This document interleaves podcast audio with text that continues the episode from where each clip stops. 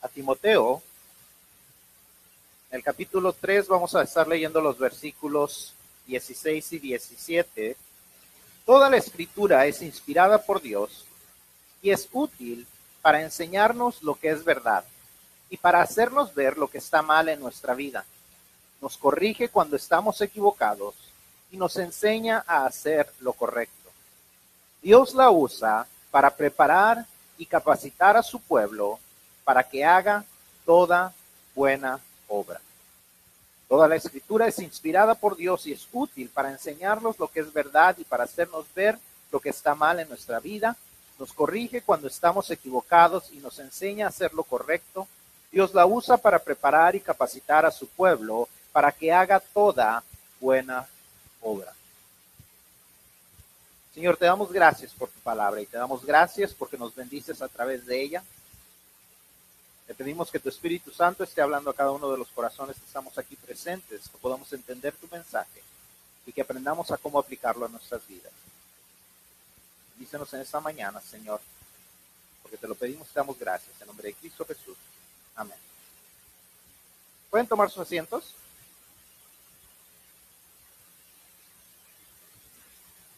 ¿Alguna vez le ha sucedido a usted que va y, llega a pagar con un billete, y normalmente es cuando usted paga con un billete de más de 20 dólares, que la persona toma el billete y, lo siente con sus dedos, con las yemas de sus dedos, eh, tal vez lo vea hacia la luz y lo vuelve a ver, tal vez tenga una pluma especial y lo marque.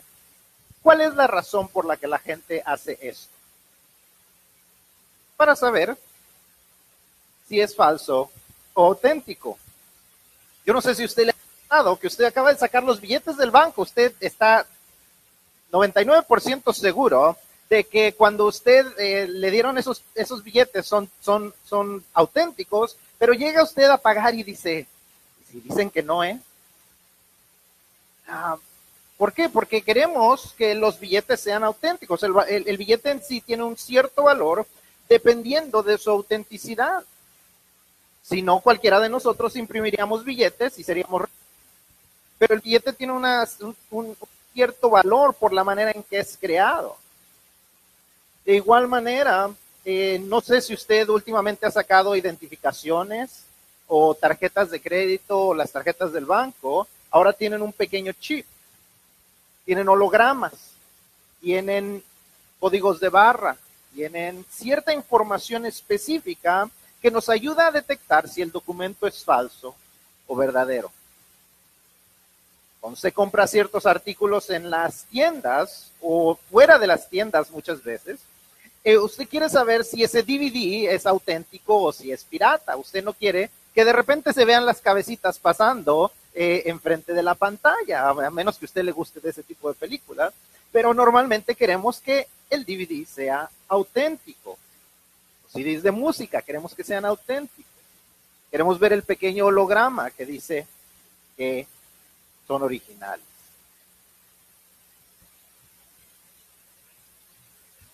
Hace unos días mi hijo quería comprar unos audífonos y estaba yo viendo cómo saber si los audífonos eran auténticamente eh, lo que le llama la, marca específica que él quería.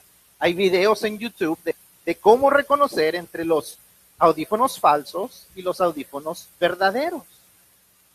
Cientos y cientos de maneras de cosas que queremos saber si son auténticos o no. Nos gusta autenticidad, nos gusta saber que lo que tenemos en nuestras manos es real. ¿Por qué si somos así con artículos que eventualmente van a desaparecer de nuestras manos, no somos iguales con la autenticidad de lo que creemos. ¿Por qué no estamos tan seguros de lo que creemos? De que lo que creemos es verdad, de que lo que creemos es auténtico, de que aquellas cosas que hay en nuestra mente, nuestros corazones, lo que creemos en cuanto a las cosas espirituales, ¿por qué no nos aseguramos que son? Eh, iglesia y, y deseamos estar eh, aprendiendo, pero ¿Por qué no probamos muchas veces que lo que estamos aprendiendo es verdad? Lo tomamos como que es verdad, pero no estamos eh, 100% seguro en muchas ocasiones. También sucede que cuando las cosas están yendo bien, pues si vivimos la vida conforme a lo que dice la Biblia, no, bueno, pues eh, no nos causa mucho problema. Pero cuando los tiempos difíciles vienen, es ahí cuando necesitamos saber si aquellas cosas en las que estamos confiando son verdaderos o no. Es en medio de las dificultades, en medio de los fracasos, en medio de las caídas, que nuestras creencias son probadas y, necesitamos asegurarnos que aquello que decimos creer es verdadero. En las situaciones difíciles nuestras creencias son probadas y es ahí donde necesitamos estar seguros de saber lo que creemos, no solamente de saber lo que creemos, sino de que lo que creemos es verdad medio de las dificultades es donde somos probados a ver si en realidad creemos que todas las cosas nos ayudan a bien, como dice Romanos 8:28. Es en medio de las caídas donde somos probados a ver si realmente creemos en un Dios que es fiel y justo para perdonar nuestros pecados y limpiarnos de todo mal, como dice Primera de Juan 1:9. Es en medio de la incertidumbre donde somos probados a ver si realmente creemos que Dios tiene planes de bien y no de mal para darnos un futuro y una esperanza, como dice Jeremías 29, 11. Entonces es necesario que sepamos en realidad lo que debemos de creer y que estamos seguros de que aquello que creemos es auténtico. Necesitamos estar seguros que aquellas cosas que creemos son auténticas. Y es por eso la importancia de la pregunta que va a ser el tema de, nuestro, de nuestra serie de, de sermones por, los, por unas cuantas semanas. ¿Qué crees tú? ¿Qué crees tú? Ahora démonos cuenta de una cosa. Que esa pregunta no dice que creen los cristianos. No dice que creen los bautistas. No dice que cree la iglesia Eisol Avenue. No dice que cree tu familia. Dice, ¿qué crees como individuos necesitamos saber qué es lo que creemos. Sin importar lo que los bautistas creen, sin importar lo que los cristianos creen, sin importar lo que Hazel Avenue cree, lo importante es qué crees tú. Porque las acciones que tomarán van a ser conforme a lo que tú crees. ¿Le crees a Dios o no le crees a Dios? ¿Crees lo que Él dice en su palabra o no crees lo que dice en su palabra? Las dificultades vienen. No se trata de si, si las dificultades, en caso de que las dificultades vengan, si las dificultades vengan, es cuando las dificultades vengan. De eso podemos estar seguros. Jesús mismo nos lo dice en Juan 16, 33, nos dice, les he dicho todo lo anterior para que en mí tengan paz. Aquí en el mundo tendrán muchas pruebas y tristezas, pero anímense porque yo he vencido al mundo. Jesús nos da la seguridad de que en este mundo tendremos pruebas. No se trata de que si hay, en caso, debemos estar listos en caso de que las pruebas vengan. No, las pruebas vienen. Jesús nos lo prometió y Jesús siempre cumple lo que promete, ¿verdad? Entonces, cuando Él nos dice que en este mundo tendremos dificultades, podemos estar seguros de que las tendremos, pero también Él nos dice que podemos tener en Él paz. Pero ¿en qué tenemos paz? ¿Qué es lo que dice ese versículo? Estas cosas les he dicho. En su palabra encontramos seguridad. Y es por eso tan importante que sepamos y que estemos seguros de que lo que dice es verdad. Es importante que sepamos lo que Dios nos enseña por medio de su palabra y que sepamos por qué su palabra es digna de ser escuchada, aprendida y sobre todo creída si en las dificultades queremos encontrar paz. Si no tenemos plena confianza de lo que la Biblia nos dice, de que lo que la Biblia nos dice es completamente cierto, cuando las pruebas vienen, entonces, ¿cómo enfrentamos las situaciones difíciles? ¿Cómo enfrentamos a Satanás diciendo, esos son puros cuentos? son cuentos antiguos. ¿Cómo enfrentamos a las personas que nos dicen, ah, eso pasaba en la antigüedad, pero eso ya no pasa? Esas situaciones pasaban cuando Dios les hablaba directamente a la gente, pero ahora ya eso ya no pasa. ¿Cómo enfrentamos esas situaciones si no sabemos lo que dice la Biblia y si no estamos seguros de que eso se aplica a nuestras vidas? ¿Cómo hacemos en medio de esas situaciones difíciles para decir, bueno, las situaciones cambian, pero Dios no cambia? Tenemos que estar seguros que lo que la Biblia nos dice, que lo que la palabra de Dios nos dice, es verdad, es auténtico y que lo creemos. Leíamos en 2 de Timoteo 3, 16 y 17 estas palabras. Toda la escritura es inspirada por Dios y es útil para enseñarnos lo que es verdad, para hacernos ver lo que está mal en nuestras vidas, nos corrige cuando estamos equivocados y nos enseña a hacer lo correcto. Dios las usa para preparar y capacitar a su pueblo para que haga toda buena obra. Nuestra creencia como cristianos debe ser que todo lo que está en el libro es inspirado por Dios. Como dice la palabra en el, en el griego original, es el aliento mismo de Dios. La palabra teoneustos, la palabra, el, el prefijo teo habla de Dios, neustos habla del respirar. Es el mismo respirar de Dios. Es como si Dios mismo hubiera hablado cada una de esas palabras y alguien las hubiera puesto por escrito. No es cualquier palabra, no es la inspiración de hombres, no es la creación de hombres, es Dios mismo hablando poniéndose por escrito y que nos, para que nosotros lo podamos entender. Y dice en esos versículos también, dice que la palabra de Dios es inspirada por Él, es del mismo aliento de Dios y dice que es útil para enseñarnos la verdad, para mostrarnos lo que está mal, para corregirnos cuando nos equivocamos y para enseñarnos cómo hacer lo que es correcto. Y Dios usa esas palabras que Él desea que supiéramos por escrito para prepararnos y capacitarnos como hijos suyos para hacer su voluntad. No es un libro solamente de historia, es un libro de instrucción.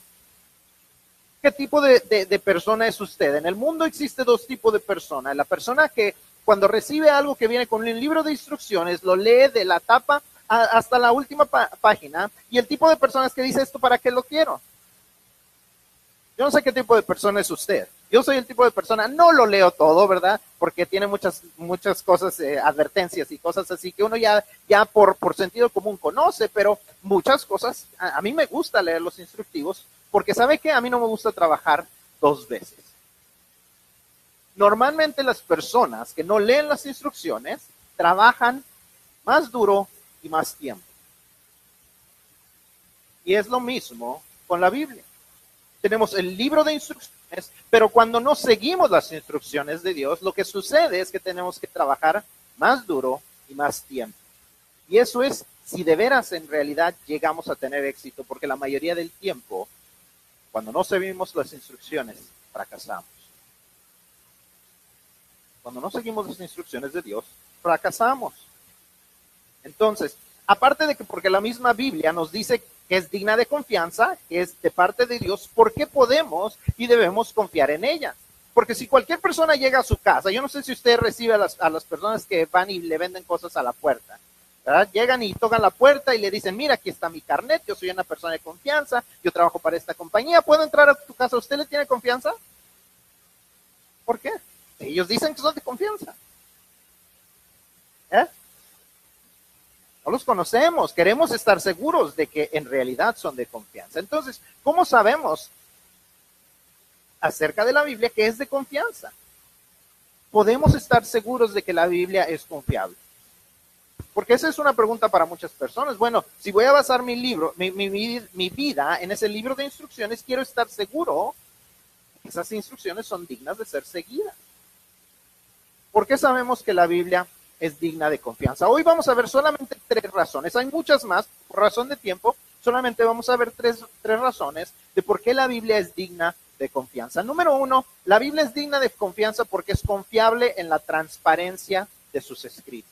Es confiable en la transparencia de sus escritos. A diferencia de las historias que encontramos en un libro de cuentos de hadas, donde encontramos con claridad quién es el héroe o la heroína, ¿verdad? Cuando usted lee un, un cuento de hadas, ¿Usted ha leído cuentos de hadas? Déjame le pregunto primero. ¿Usted ha leído cuentos de hadas? Ok. Normalmente sabemos quién es el héroe o la heroína, ¿verdad? Decimos, ok, eh, el que siempre se porta bien, el que siempre ayuda, el que siempre hace las cosas bien, el que no tiene ningún error, el que toda la gente ama, el que, el que, hace, el que se sacrifica, es completamente perfecto. Y el villano también es fácil de reconocer en, los cuentos de hadas, ¿o no? Porque es el malo, porque es vil, porque es despiadado, porque no hay nada de bueno en él. En la historia bíblica encontramos algo mucho más real, mucho más transparente. Encontramos personas como usted y como yo, personas bastante imperfectas, pero usadas por un Dios perfecto. Personas bastante ordinarias, pero usadas por un Dios extraordinario. Encontramos personas que a veces es difícil saber si son el villano o si son el héroe. Porque en una ocasión le están creyendo a Dios y están avanzando conforme a lo que dice Dios, y en la siguiente ocasión están fallándole a Dios. En una ocasión un hombre dice, Jesús, yo, tú eres el Hijo del Dios viviente, yo lo he creído, yo estaría dispuesto a dar mi vida, y en la siguiente ocasión que lo vemos, está diciendo, yo a ese hombre ni lo conozco. En una ocasión encontramos a un hombre que vence a un gigante con unas piedras y después más adelante lo encontramos traicionando a su propio general andando con su esposa. Y así de transparente es la historia bíblica porque nos quiere dejar saber que Dios no tiene nada que esconder. Que se refiere a personas como usted y como yo. Es difícil igualar la bondad de las personas en los cuentos de hadas es fácil imaginarnos estar en el lugar de las personas que encontramos en la Biblia, porque son personas reales, personas comunes y corrientes, personas como usted y personas como yo. Esa es una de las razones por las que podemos confiar en la Biblia, porque encontramos la desobediencia del pueblo y de las personas que es bastante comparable a la de nosotros. En muchas ocasiones hasta juzgamos al pueblo de Israel y decimos, ah, qué malvado, qué buena de cabezones. Pero cuando analizamos decimos, ¿cómo se parecen a mí? Porque es una historia que se aplica a nosotros. Porque eso es lo que Dios desea que veamos. Él es un Dios que no cambia.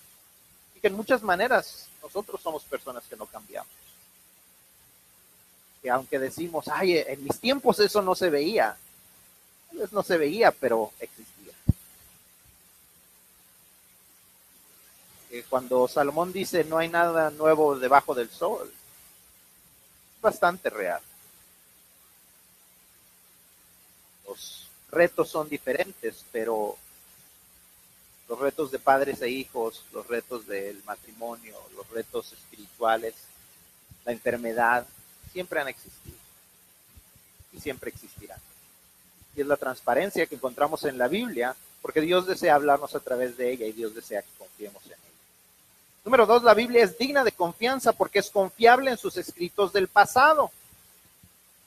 Cuando leemos la Biblia y encontramos lugares y personas que reinaron, la mayoría de ellos también se encuentran en libros y escritos de historia antigua, al igual que en excavaciones arqueológicas, placas, estatuas, monedas y vasijas. Esto no se puede decir de otros libros religiosos como el del mormón o el de los musulmanes.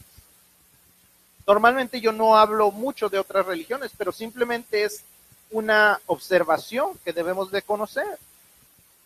Usted lee el libro del mormón, está hablando de lugares muy distintos que nunca se han encontrado, eh, ni en excavaciones, ni en la arqueología, ni en mapas. Pero cuando buscamos eh, aquellas personas que reinaron, aquellas personas que son mencionadas que reinaban cuando Jesús nació, se han encontrado las ciudades, se han encontrado las monedas, se han encontrado los escritos que dicen que esa persona reinaba. Se han encontrado los estanques que se mencionan en las historias bíblicas, se han encontrado las ciudades, los reyes. ¿Por qué? Porque Dios deseaba contarnos una historia verdadera. Eso nos deja saber que Dios deseaba que viéramos como un libro que contiene verdad y no como un libro de, cuento de cuentos o fábulas nada más. Número tres, la Biblia es digna de confianza porque es confiable en sus escritos del futuro. Es confiable en cuanto al pasado, en cuanto a lo que ya había sucedido, pero también es confiable en cuanto al futuro. La profecía que encontramos en la Biblia, encontramos un sinnúmero de profecías que se cumplen dentro de la Biblia. Más de 50 profecías del Antiguo Testamento que se escribió entre los años 1500 y el año 400 antes de Cristo se cumplen durante la vida de Jesús. Más de 50. Y muchas de ellas eran aquellas que de las cuales él no tenía control. Dónde iban a ser, de qué descendencia iba a venir, dónde iba a morir, etc. ¿Por qué? Porque Dios deseaba que supiéramos Él tiene el poder para ver el futuro. El eventual renacimiento de la tierra de Israel se vino a cumplir en el siglo pasado, después de la Segunda Guerra Mundial. Isaías 66, 8 dice de esta manera, ¿acaso alguno ha visto algo tan extraño como esto? ¿Quién ha oído hablar de algo así? ¿Acaso ha nacido una nación en un solo día? ¿Acaso ha surgido un país en un solo instante? La mayoría de los países, la mayoría de las naciones para existir, hay guerras, hay revoluciones, pasa mucho tiempo para que esto exista. Pero después de la Segunda Guerra Mundial, cuando aquellos judíos que sobrevivieron, se les preguntó qué quieren hacer aquí en Europa. Ellos dijeron, simplemente queremos regresar a nuestra tierra. En ese tiempo, eh, esa tierra pertenecía al Reino Unido, al Reino de Inglaterra. Y los ingleses decidieron, el Reino Británico decidió regresarles su tierra. Y en un día se declaró que nacería el Estado, lo que ahora conocemos como el Estado de Israel. Un día nació una nación. Lo que Dios había prometido sucedió. Más de dos mil, casi 2.500 años después de que Dios lo había predicho. Sucedió. El futuro. También encontramos profecías que se han cumplido, dichas por Jesús, la destrucción del templo de Jerusalén, el crecimiento de la iglesia y el hecho de que sus palabras nunca serían olvidadas, son algunas de ellas. Vemos que han pasado siglos y seguimos estudiando la Biblia. Sus palabras no son olvidadas. Sigue siendo el libro más vendido y más buscado, aún en países donde se prohíbe su posesión. ¿Usted sabe por qué no encuentra la Biblia? ¿Usted ha visto en, las, librerías eh, las listas de los bestsellers? ¿Usted ha visto las listas que dicen bestsellers y están los 10 libros más vendidos? ¿Usted sabe por qué la Biblia no está ahí? Si decimos que es la que más se vende, ¿por qué no está ahí? La razón por la que la Biblia no está ahí es porque si la ponen ahí, nunca van a poder alcanzar. Se sigue vendiendo tanto que si la ponen ahí, el resto de los libros no, tienen, no tendrían oportunidad de alcanzar.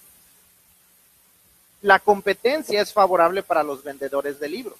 Entonces, eh, ay, si estoy en el lugar número dos, pero tal vez llegue al uno, eh, eso es el deseo de los vendedores de los distribuidores de libros. Pero si ponen la Biblia, nunca podrán pegar al número uno. Entonces, por eso no está en las listas de bestsellers. Cada año se producen más de 100 millones de Biblias en inglés. Hay una organización que está tratando de que cada lengua tenga por lo menos una traducción de la Biblia.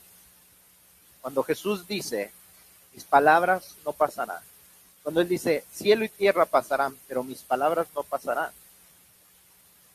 Le estaba hablando.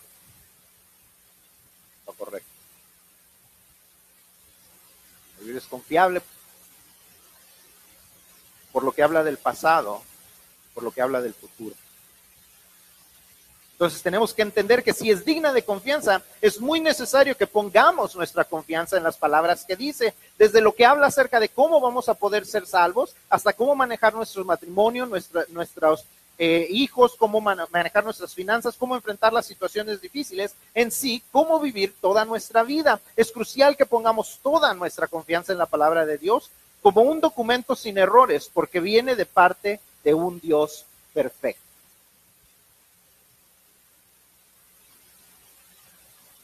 Si no podemos establecer esto como el fundamento de nuestra vida, el hecho de que todo lo que la Biblia nos dice es verdad, nada de lo que estaremos estudiando durante las siguientes semanas tendrá sentido. Si no podemos establecer que la Biblia no tiene errores y que viene de parte de Dios, nada de lo que estudiemos las siguientes semanas tendrá sentido. Porque esa es la manera en que Dios desea instruirnos por medio de su palabra. Cuando hablemos de la Trinidad, de la salvación o de lo que Dios nos manda hacer con nuestra fe, es necesario que creamos que la Biblia nos dice, lo que la Biblia nos dice acerca de estos temas, de que eso es verdad, porque es todo el consejo de parte de Dios por medio de la Biblia. Es por esto mi compromiso como, con Dios eh, como pastor, que todo lo que se enseña aquí vaya conforme a lo que su palabra dice. Mi compromiso más que con la iglesia, con Dios, es que aquí siempre se enseñará, mientras Dios me permita ser pastor, que lo que la Biblia dice es el estándar, por lo que todo lo demás será medido. La Biblia es nuestra más alta autoridad y el, el estándar por cual vamos a juzgar toda enseñanza, venga de afuera o de aquí mismo de adentro. No porque la Biblia tenga un poder sobrenatural en sí misma, sino porque proviene del Dios mismo. Es la voz inerrante del creador del universo, puesto, puesto por escrito. Es la inerrante palabra de parte de Dios, puesto por escrito. Ya sé que lo encontramos en, escrito en papel o escrito en una pantalla. Es la inerrante palabra de Dios. ¿Saben lo que significa la palabra inerrante? Porque a lo mejor lo estoy diciendo en mitad. Inerrante es que no tiene errores, ¿verdad? Que no tiene falla. Que todo lo que la, la palabra de Dios dice es verdad.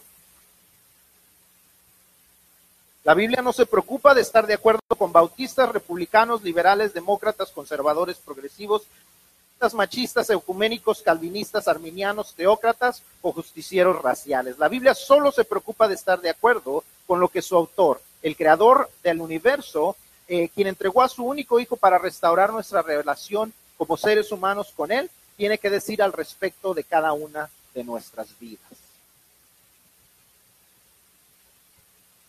Políticos tratan de usar la Biblia para razonar ciertas cosas nos dicen, ah, la Biblia dice que amemos al extranjero, que lo recibamos con amor. Mientras otros dicen, no, pero la Biblia dice, obedezcan a, a las autoridades, hagan caso a los gobiernos. La Biblia no se preocupa por estar de acuerdo con un partido o con el otro, con un gobierno, con los rebeldes.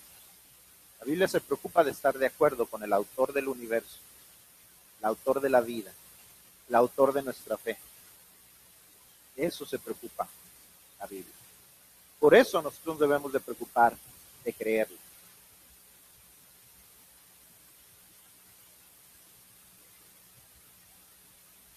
Nuestra eternidad depende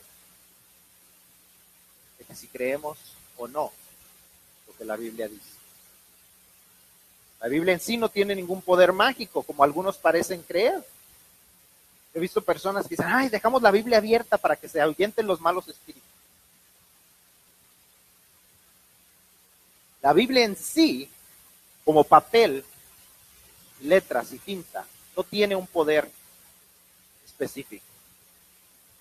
El poder está en la palabra de Dios transforma las vidas de las personas que nos enseña cómo vivir, como decía en, Timoteo, que nos enseña cómo hacer las cosas correctas, que, dice su palabra también que entra a lo más profundo de nuestros corazones, que discierne nuestros pensamientos y las intenciones de nuestro corazón. Ese es el poder de la Biblia, porque viene de parte de Dios, porque es la palabra dicha de parte de Dios, es el aliento mismo de Dios que nos está diciendo, yo te amo, yo quiero transformar tu vida. Yo quiero hacer una diferencia en tu vida. Yo quiero transformar tu matrimonio. Yo quiero transformar tus finanzas. Yo quiero transformar cada parte de tu vida porque yo tengo las instrucciones para ti.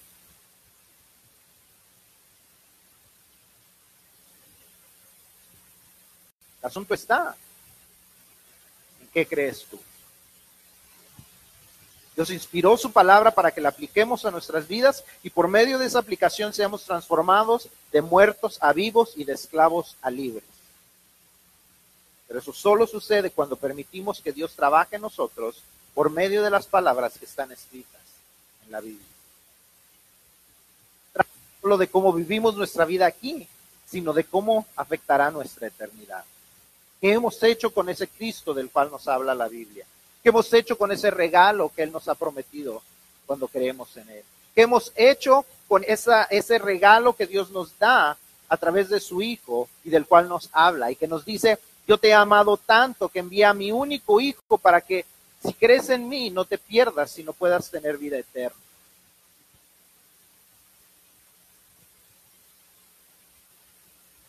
Tenemos evidencias que la Biblia dice es verdad, pero tú ¿qué crees? Como individuo, ¿tú qué crees? ¿Has creído en Cristo como tu Señor y Salvador? ¿O has decidido que la Biblia no es digna de ser creída porque es más fácil así vivir tu vida como tú deseas? Si yo no quiero creer que la Biblia es verdad, entonces no la tengo que aplicar a mi vida. Yo tengo que obedecer sus principios. Yo tengo que creer en ese Dios. Pero cuando la Biblia nos muestra lo que dice es verdad, de preocuparse cuál será nuestro destino. ¿Será un destino de satisfacción eterna o un destino de castigo eterno? ¿Será un destino de vida eterna con Dios en el cielo o un destino de muerte eterna en el infierno? Estaremos siendo castigados.